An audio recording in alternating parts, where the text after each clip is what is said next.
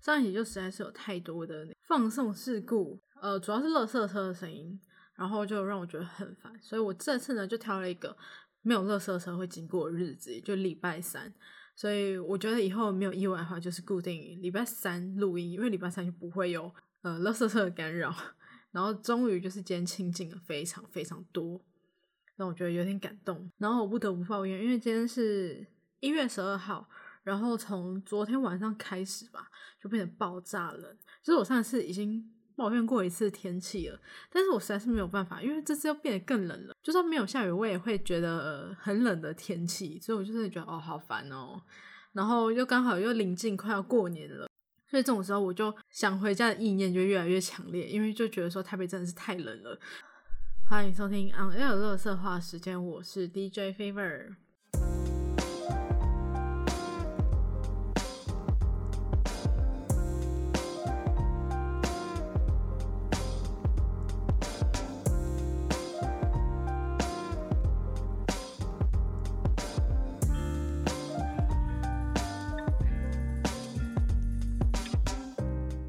好，首先第一件事情呢，是在世界赛结束之后，当时 D K 是除了 A D Ghost 之外，其他人的合约都差不多要到期了。上路的可汗他就是要退役了嘛，所以呢，就是其他剩下的三名选手，就是打野的 Kenyon、中路的 Showmaker，还有辅助的 Barrel，他们就变成自由人。在这之间呢，还有一件事情，就是去年到了 Fun Plus 的 Nuguri，他可能。结束了那个赛季之后，他会回到 LCK。那当时就是 T1 跟 DK 想要去争夺 Nuguri，反正这之后就是演变出就是。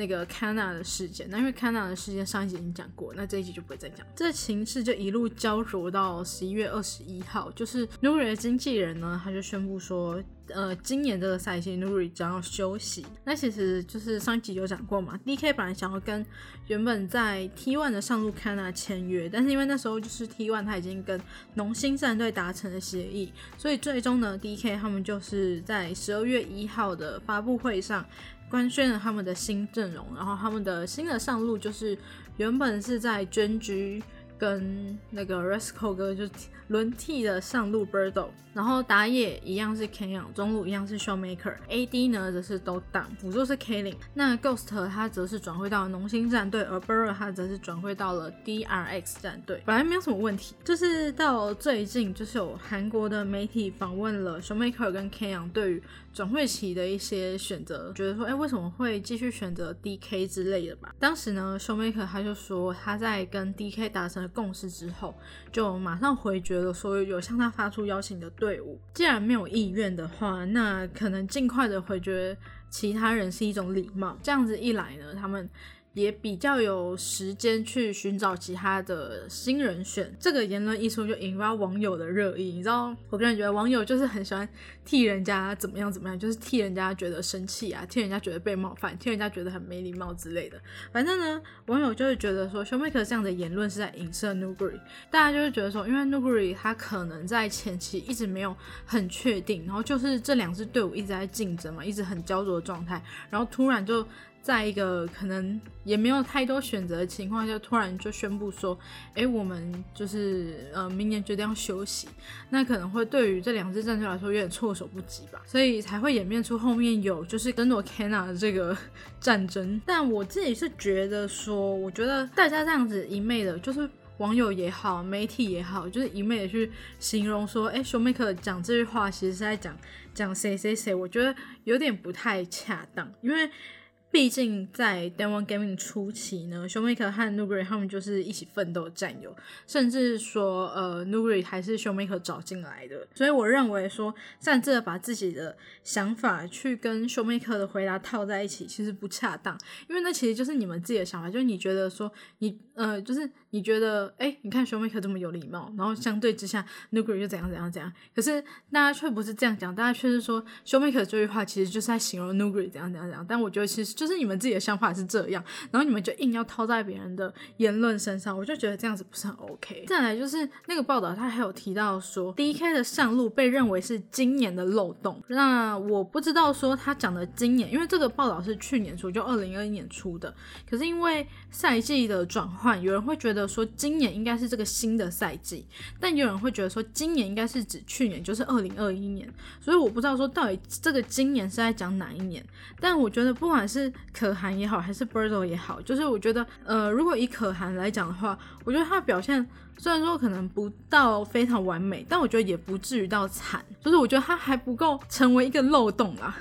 但如果是说用来形容 Birdo 的话，我觉得那也是大可不必，因为他只是一个新人，虽然说他的经验。可能也不是很多，但至少也是比过世界赛的人。而且，因为我今天待会我还会再讲另外一个新人，然后听完那个人之后呢，再回来看 Birdo，就真的会觉得说 Birdo 真的已经很好了。虽然说他世界赛就只有上过没几场，而且认真讲的话，我觉得他真的打不好，就只有一场，就是他被换下去的前一场，因为他选了伊瑞利亚，然后就是被打爆。就光凭这一场，然后。就去评论说，哎，他在世界赛表现没有很好，他就是一个可能捐狙输掉的一个原因之一。我觉得这个也不是很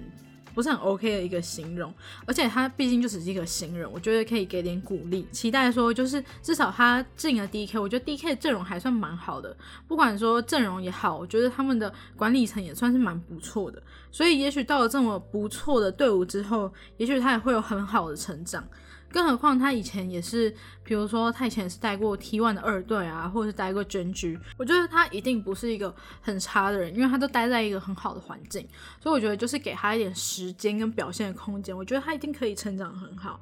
就是我觉得大家好像有点可能近几年有很多的怪物新人出来，就是那种超新星，所以就会觉得说，就是可能会觉得把新人的标准放的有点太高。然后 Birdo 的表现可能就没有他们想象中的那么好，就是比较平凡一点，就会觉得说哦，这个新人不太 OK。但是我觉得这样是不太好的。最后呢，就是对于 Nuguri，我觉得很多时候 Nuguri 的问题不是在 Nuguri 自己，而是在 Nuguri 的经纪人。就是在前年的时候，LCK 的竞争还没有那么激烈。但是可能去年比较严重一点，就大家可能会有点使出浑身解数，然后寄出非常高的薪资。但是到前年还没有这样的情况，所以就等于说，可能 Nuguri 的经纪人提高了他的报价之后，变成说 LCK 自己已经有点不堪负荷的情况，所以呢，他就最终就去到了 LPL。那这次的情况，我觉得有时候可能也跟他的经纪人有点关系，因为我觉得特别是韩国吧，很多选手其实都是仰赖经纪人去跟队伍做协调的。那我就觉得说，呃，毕竟他们年纪这么小，你要说这些都是他们的决定的话，我觉得有点太牵强。就我觉得很多这之间一定是经纪人那边有参与。那我觉得只能说，如果这个行为真的不太好的话，经纪人应该要去做评估，而不是跟着他就是。觉得说，哎，这样子拖到最后是一件 OK 没有问题的事情。那最后被骂的反而是 Nuguri 自己，所以我觉得全部都怪罪到 Nuguri 身上了。我觉得对他而言也是蛮不公平的一件事。好，下一件事情呢，就是算是我在 PTT 上面看到的，就是有人就问说，哎，如果你支持一个选手，除了他实际的表现跟实力之外呢，外貌会不会成为一个你支持的原因？比如说有些选手可能他表现的还好。他长得很帅，你就觉得说，哎，好像也是可以当个迷妹范一下。那有些选手可能，哎，他长得还好，可是因为他的实力真的很棒，所以还是可以，就是那支持他也是理所当然。虽然说他长得可能不好看，但是可能外表就不是那么重要。这是这篇文章呢，他还有就提说，就是他喜欢的，他自认为就是长得还不错的选手有 Kramer、卡萨跟小亮。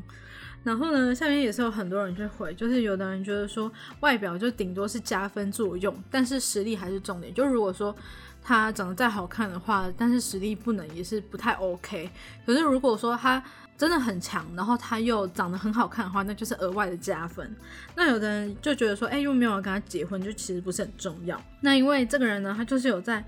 原文，就是他有问大家说，哎，你们有没有推荐哪些就是长得还不错的选手啊？那后面有不少。就是有很多网友在底下就留言说自己也觉得很帅的选手，比如说就是像 Viper，就是如果有长时间在看 PT low 版的话，就会看到有一个粉丝他特别常 po Viper 的各种文，就是有 Viper 的小迷弟这样子，还有像小花生 Peanut 或是 Rascal 哥，还有 Refrain，还有就是也有讲到 Ben，就是最近最近退役然后宣布要结婚的 Ben，但是呢他强调是 S 六的 Ben，就不是现在的 Ben。但我觉得这也是合理的，因为我不得不说，就是去年呢，去年四月多的时候吧，LCK 跟韩国的麦当劳就是有出合作，然后当时就是有出一个英雄联盟套餐，然后你就是买那个套餐的话，就会送一张 LCK 的选手卡，它就是分就是五个不同的位置嘛，比如说上路啊、打野、中路、AD 跟辅助，然后一张卡呢，就是比如说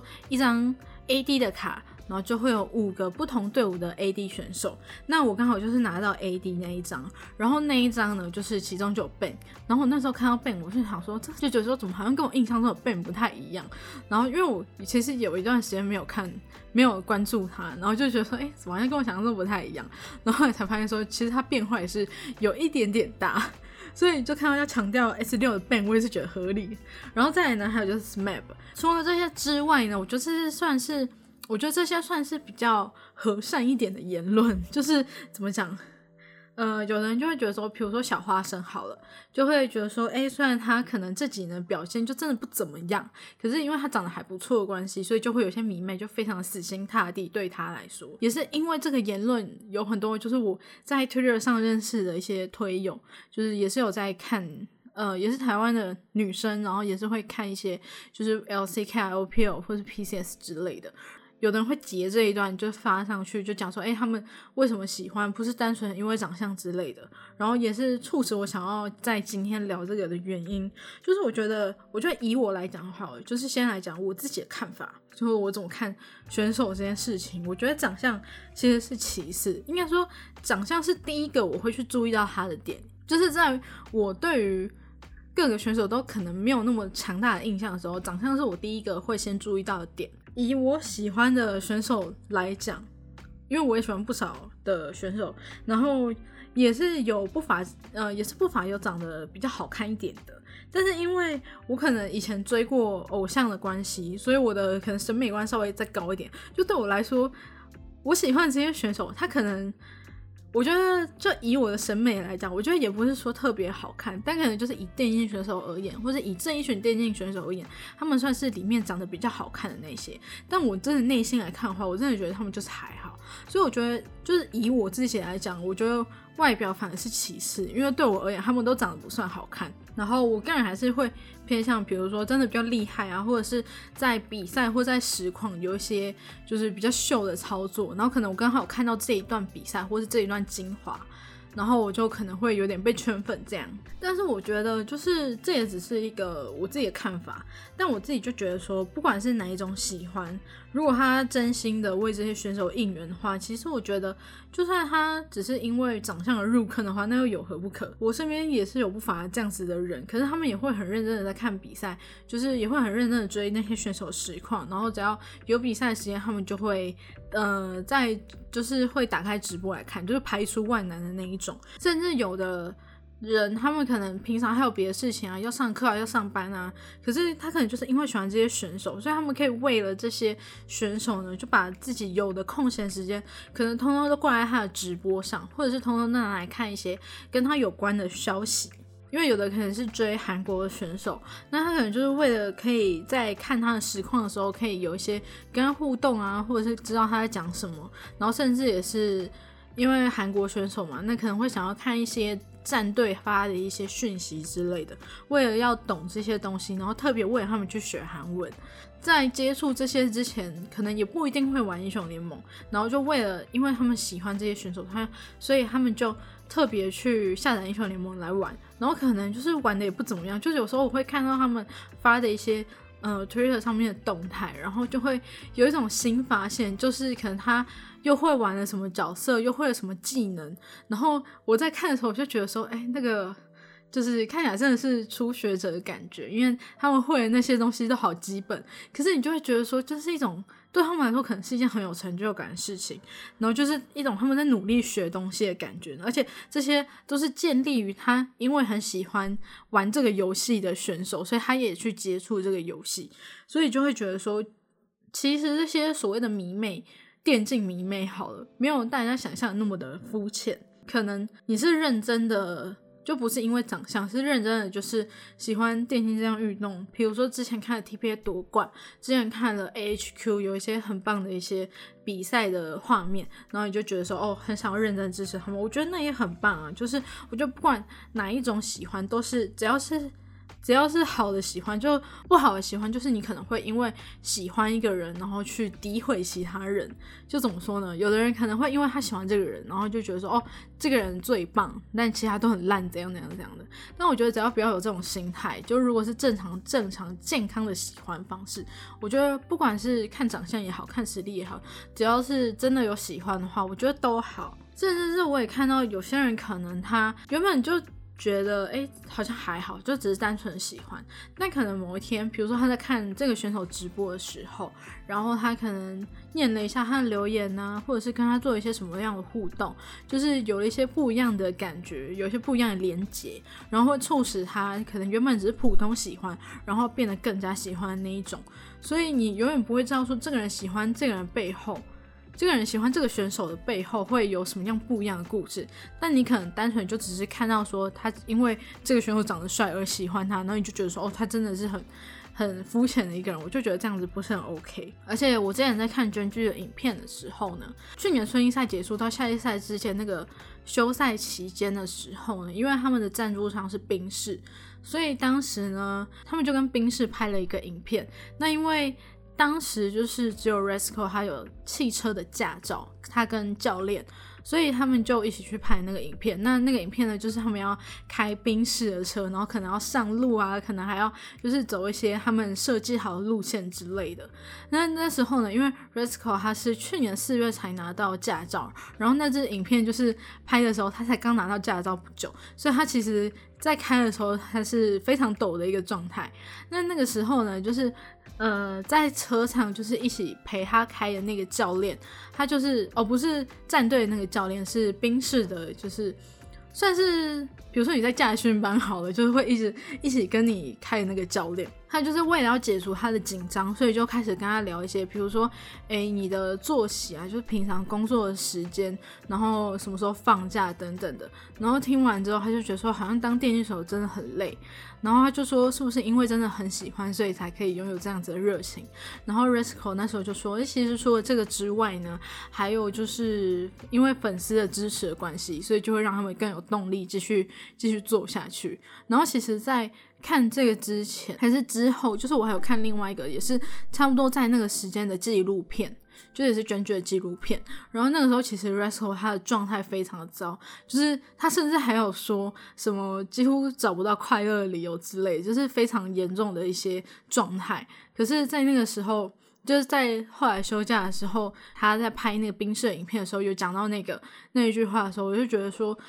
可能他们真的有状态很糟的时候，但有时候可能也是依靠着，比如说别人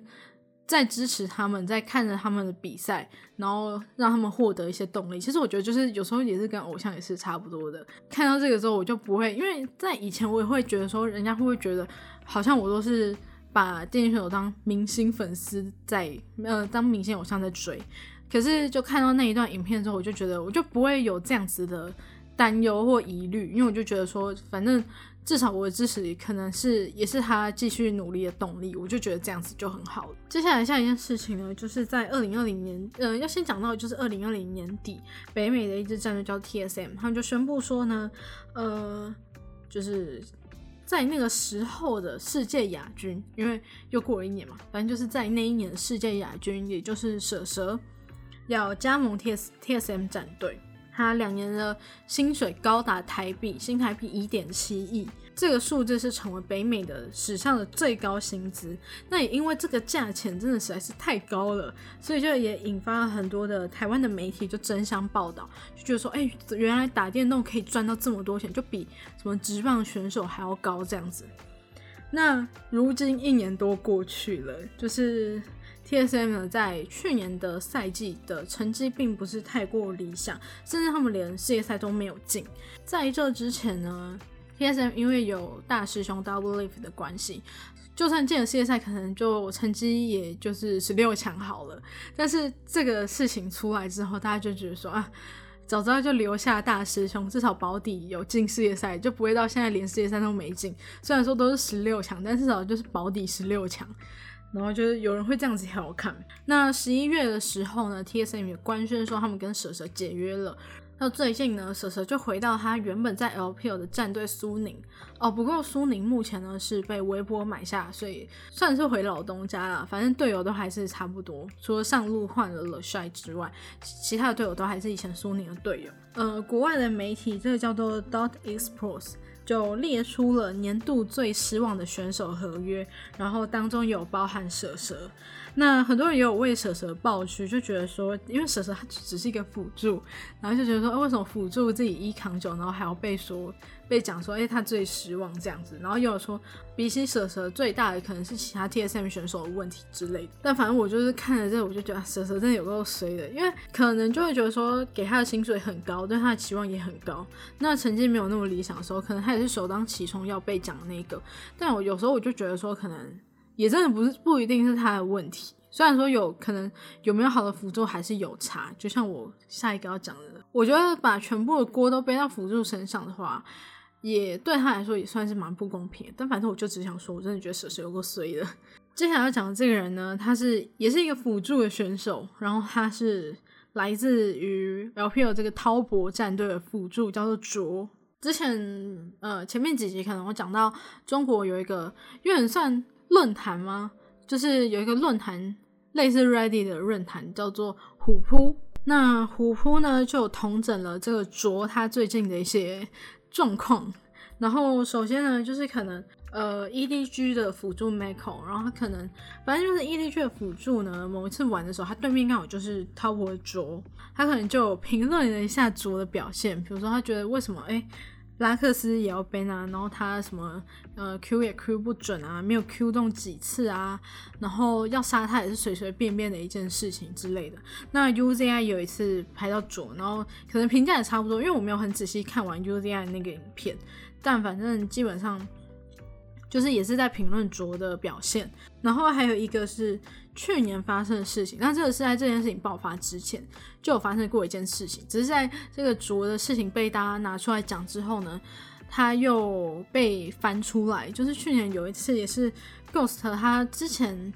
也是有一次和卓拍到了一起，就是他是 AD，然后卓是辅助。那第一场呢，就是没有表现很好，但是那个问题，第一场问题比较多的不是在于卓，所以呢，他们又玩了第二场，应该说是他又在打下一场之后呢，又排到了卓。那这一次呢，卓的表现就真的是有一点，反正就是在第二把的时候呢，Ghost 基本上他找到空隙就会一直抱怨卓，甚至还在。那个 low 的那个对话的频道，就那个对话的部分，他甚至还打了 real bad play 的言论，然后卓就只回了 sorry QQ，然后结束之后，反正他就是一直抱怨，然后结束之后他还是疯狂的抱怨，就抱怨了很长一段时间，然后就是翻译都不知道该怎么办的情况。那在游戏结束之后呢，Ghost 他就把卓给举报了，然后接下来讲的真的是有点夸张，但我看了觉得有点好笑的一件事情，就是 Chovy。Sophie 有一次在打，也是应该也是打 rank 的时候吧，然后反正就是他是那一场也是跟卓排到同一队，在一开始的时候呢，卓呢就是在对面野区，就是红 buff 的后面有一块草丛，他就是在那个草丛插了一根眼，可是他插的位置非常的偏，就是那根眼基本上只能看得到那个红 buff 的。周围而已，然后你完全看不到其他，就是其他野区其他的位置。然后丘比就一直在，他就一直在碎念说，为什么要在那个地方插眼？就在那个地方插眼很奇怪。可是基于就是那时候卓已经插那根眼了，所以丘比就没有打算再继续插眼，因为他觉得那样子有点亏，所以他就没有插眼。那果然那根眼睛消失之后呢，他什么都没有看到。丘比就在线上被对面的对手 gank，然后他就死掉了。然后他就是整场一直在碎念，就是那一根眼睛的问题。然后甚至他就是还把他们的辅助就 Lee Hands 就叫过来，就是跟他讲说，不要在这个地方插眼，你以后绝对不可以在这个地方插眼之类的。这一场打完之后，就最后还是赢了。可是这一场打完之后呢，他又看了一次 replay，就是呃，你打完之后你还可以看回放，然后看回放的时候又开始复盘，然后就一直在讲那根眼，就他一直针对那根眼在讲。然后他还就是告诫观众说：“哎，大家如果在玩的时候，也不要在这个地方插眼哦之类的。”然后之后他就反正他在讲这些的时候，他其实是很生气又很无奈的一个状况。最后他就真的很无奈，就说：“算了，他要这样插就这样插了，反正他应该只是一个路人。”这就是我觉得有点好笑的地方，就是他居然被当成路人。刚结束不久的德玛西亚杯，虽然滔博得了德杯的冠军，但是呢，在某一场的 My Check，我忘记是打谁，反正就是在 My Check 当中呢。可以听得出来说，就是在团战的时候，其他四个选手他们就一直说要打要打，可是只有卓一个人说快退快退。然后最后这个会战打完之后呢，Jackie Love 就是滔博的 AD 就跟他说了一句：“我们在操作的时候最好听我们说。”然后其实在这之前，就是在这几天之前，其实我觉得还是会有很多人替卓说话，就觉得说大家对卓有点太过太过苛刻了。就是对他有点太严格，因为他其实也是一个新人，就跟刚刚前面讲 Birdo 一样，都是新人，所以就会觉得说，这样子去一直讲他的话，其实也怕他就是会因为舆论的关系心态爆炸。但是自从前几天的那个应该也是直播吧放出来之后，我觉得那个争议有点在变得不一样。他们应该是在练习，但可能是就是在刚好有直播的时候，四个人四排，然后。在那一场打完之后，那一场当时我记得好像还有一个情况是，他们要打巴龙，那时候就好像 Jackie Love 还是 Night 就叫卓去 A 那个巴龙池的一根对对面的眼，可是呃卓他居然就回说我不敢 A，然后那个巴龙最后好像就是我忘记有没有打到，但或者是打了之后又被团灭之类，反正就是基本上没有什么意义。那那一场打完之后呢？中路 Night 就去跟卓，就是去跟他提点一些他在那一场遇到的一些问题，但是卓他就是没有买单，就还一直回嘴说你是不是在找茬？你是不是游戏理解有问题？然后这个画面就是被放出来之后呢，大家就是网友就会觉得说，就是与其一直担心说卓会因为这些舆论而就是心态炸裂，倒不如是那些替他讲话的人跟他的队友就心态先炸了，也说不定。然后就我还有看一个很有趣的是，就是滔博的纪录片，因为滔博纪录片我只有看到大家开喷三六九那个部分，我没有看其他的，因为我前面看过 Fun Plus 的，然后我也看 EDG 的，然后我也看世界赛的，就是因为它每一部都太长了，我已经看三部，我觉得已经是我极限了，所以滔博我就只有看了一点点。那我就在其他人放的片段，我又再找到。另外一个就是跟卓有关的，然后我个人觉得可以算是他至理名言的一句话，然后我觉得也是，也是我觉得为什么他有这样子的态度，然后他还可以打到现在，我然后我完全觉得说没有必要去担心他心态会不会炸的原因，就是他讲了一句话，他就说如果我都不原谅我自己的话，就没有人会原谅我了，所以我该试着原谅我自己。我觉得 OK，算是我不知道该怎么说，但就是好很。心态很正面的一位选手，但我还是希望他除了心态之外，他的表现也可以再加油一点。因为今天就是反正这礼拜是 LPL 开赛，然后据说就是滔博的表现也是非常的可怕，然后也是跟卓有关，就是其实很多人也会很担心滔博今年的发展，所以我就觉得说，虽然好像走了一个三六九，因为大家就觉得说之前。滔博最大的问题好像在三六九，然后现在三六九走了之后，然后才发现说好像问题不止一个，所以就只能说真的是要自求多福啦。然后接下来要讲的就是最后一件事情，它就是华灯初上第二季的。我的心得，那其实我前面几集有讲到华灯初上的时候，我是对他评价算蛮好的，就是在第一季的时候，我对他的评价非常非常的高。但是到了第二季呢，看完第二季，我觉得这个可能要大打折扣。那我必须得说，如果说看了第一季，我给他的分数有八十分的话，看完第二季，我觉得可能只剩四十分，就只能期待说第三季结局出来可以有。再稍微加回来一点，因为看到第二季，我是觉得有点小小的失望。我觉得第一季的优点反而变成了第二季的缺点。我觉得第一季的优点就是它的剧情铺陈的非常好，然后它的悬疑感也做的非常好，会让人有一种好像大家都有嫌疑，可是你也不知道到底谁是凶手。你每看一集的时候，都会觉得说，每看一集都会越来越扑朔迷离的感觉。然后你就会觉得好像导演就是编剧导演留了很多的伏笔给大家，就很耐人寻味。可是到第二集的时候，你就觉得超拖戏，因为有一种毫无进展，但也不是说真的没有进展，就是还是有一些进展。就是随着第二季播出呢，有更多的细节跟线索出来。可是你会觉得，可能因为第二季都聚焦在找凶手这个点上，所以就觉得发展变得非常慢。就算好像每一集几乎都会有一些新的线索出来，可是你就会觉得说，就就那样子而已，就会觉得过度的磨埋伏笔。第一季看的时候会觉得，哎，很棒，就是会觉得说好像未来会非常的精彩。可是你看到第二季已经过了超过一半喽，然后还是在留伏笔，然后就觉得好烦哦。就会觉得说第三季感觉要塞的资讯会很多的那种感觉，所以就会觉得说会很担心第三季，但你又会很期待，因为凶手啊就是什么都还没有出来，所以你就会觉得说啊，可不可以快点播第三季？再来就是歌曲的问题，其实这个在第一季的时候就有很多人讲了，但是因为呃我有讲过啊，就是我看的是 Netflix，Netflix 就是会自动帮你略过。片尾跟片头，然后所以我其实一直都没有听到它的片头跟片尾曲，就是我只有听到一部分，可能开头的一点点而已。然后我只知道说片头曲是那个月亮代表我的心是阿信的，然后片尾是告五人的歌，然后甚至其实我也不知道到底是什么歌，但是反正就是一直没有仔细的去听。然后但是大家就会一直去评论这两首歌，就是基本上这两首歌的问题就是很没 feel。可是我一开始听的时候，我想说啊，主题曲不是月亮代表我心吗？月亮代表我心怎么会很没 feel？不就那个年代的歌吗？但是告五人可能才会比较有那个问题吧。但因为我真的没有去认真的去听过，后来第二季我去听的时候，一开始我觉得那个月亮代表我心还好，但我也觉得就是告五人的歌就真的，嗯，因为我一直都只有听到前奏嘛，然后有一天我偶然听到那首歌完整版。然后就觉得说，天啊，这这个东西为什么要跟《华灯初上》放在一起？就完全完全不搭的感觉，你知道吗？我不是说那首歌不好听，可是那首歌就是很不搭那个年代，它太现代了，所以就会觉得整个违和感很重。然后再回来说到主题曲，就是那个《月亮代表我的心》好了，我觉得它最大的问题就是，呃，怎么说人的问题？我不是说阿信不好，但我觉得可能他的诠释没有诠释的那么好。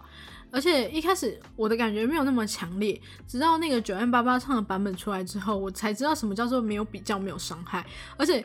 P T T 甚至把他批评的更严重，就是说阿信又毁掉了一首主题曲。然后我真的是听了一开始听阿信的歌，我真的没有什么太大的感觉，甚至我还会觉得有点说啊，大家这样批评他会不会有点太过？可是直到我听了九 N 八八的版本之后，就觉得。为什么不放这一首当主题曲？为什么要放阿信的？我觉得明明九零八八唱的更好。以我的角度来看，我觉得不是阿信不好，而是九零八八真的就比较适合。可是我不懂为什么是放阿信的版本。然后再来就是很多的问题点，就是在于说他的错误有点多。怎么说？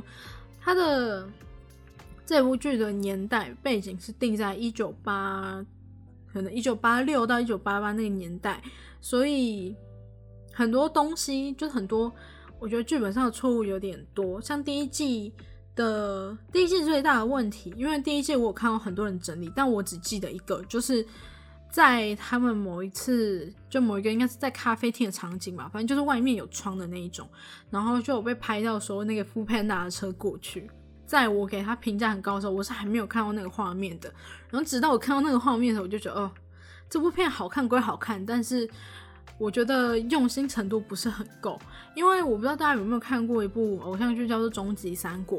然后在去年的时候有一个 YouTuber 叫做飞宇，他就是有做很多一系列的终极回忆录，甚至他还访问到曾经有演出《终极三国》的演员，就是强变乐团主唱黄牛，那他就有访问到他嘛，然后他就有说在当时拍《终极三国》的时候，因为《终极三国》给人的感觉，他没有一个很明确的时间点，可是。它整体的风格跟一些场景啊，你会让大家觉得会有一种比较偏古装剧的风格，所以他们就那时候就有说，因为那时候几乎都是在那种什么南头啊、中部之类的山区在拍，然后就说那时候是只要一台摩托车经过，就是基本上画面完全不可以有现代的东西，只要一台摩托车经过就是要卡掉重来，那一段就是不能用，所以我觉得。在这一点呢，终极三国是做的很用心的，而且终极三国当时是边有点算边拍边播的感觉，就有点在尬戏，所以我觉得还能够做做到这样的品质控管，我觉得是很认真的一部分。但是就会觉得说，为什么华灯初上，明明他们也有说他们剧本改过很多次，然后很多地方也都就是做的很好，可是为什么在这细节上不能够再用心一点？就如果只是因为这样就说他们不用心的话，可能有点太过太过分。但是接下来第二季有更多的问题，但是我也一样就只抓了两个，就是我印象比较深刻。但是其实很多人也有整理其他的出来，那我就只提这两个。首先呢，就是有讲到苏庆怡的死，她死的时候呢。就是他是他的尸体是被土石流冲下山坡的，可是就有人指出说，那个戏的年代是在一九八多年，就是一九八几年，但是土石流这个名词在当时是还没有出现的，是在一九九九几年之后才有土石流这个名词，在那之前是没有土石流的。然后除了这个之外，还有一个是后面就是那个 Rose 妈妈请大家去他们家一起吃火锅。然后那时候就是阿纪跟 Hanna 他们一直在抢，一直在争嘛。然后那时候就是 Hanna 她就有讲一句说：“你这是做的这是什么？是打抛猪哦。”然后我那时候想说，打抛猪这个词好像有点现代，虽然说它是泰国料理，然后我不知道这个东西这个词是什么时候出来的，但是这个问题就是有被讲出来。然后当然被华灯初上被指出被诟病的这些剧本问题，我觉得其实也不是只有这些，但我只挑这些来讲。然后如果有。兴趣的话，可以去自己去找找看。但是如果全部看完的话，你就真的会觉得我为什么会说，就是华灯初上的制作方有点不太用心的点，就是这这里。然后再来，我还是要称赞一下，就是吴康仁这个角色演的非常好。就像很多人，就是他们也有说，他们看这一部完全就是为了看吴康仁。他的角色呢，虽然。呃，戏份不多，然后也不是主要角色，可是我觉得宝宝这个角色非常的讨喜，然后甚至就是看完之后呢，我还会特别去找各个媒体，然后剪出来的就是吴康仁演的这个片段，然后我就真的觉得，就每次看我都还是觉得很有趣，虽然都是一样的东西，可是你就是会觉得很有趣。然后讲到宝宝，当然就也不得不说，因为好像有人在说他的原型是一位日本的，是算是第三性的艺人吗？还是算就是单纯一个 drag queen？反正就是在讲说，它的原型可能是美轮明宏，然后就引起大家这几天就疯狂的把美轮明宏桌布换，就是把美轮明宏图片换成自己手机的桌布，然后就是有的人说好像换的真的还蛮有用的，就我很多朋友都说换的真的有用，然后我也不知道到底是真的还是假的，但反正我就是换了，然后我也不知道现在到底有没有奏效，反正就是还蛮有趣的，就是不知道大家有没有跟上这个热潮，然后这里就先到这边啦，拜拜。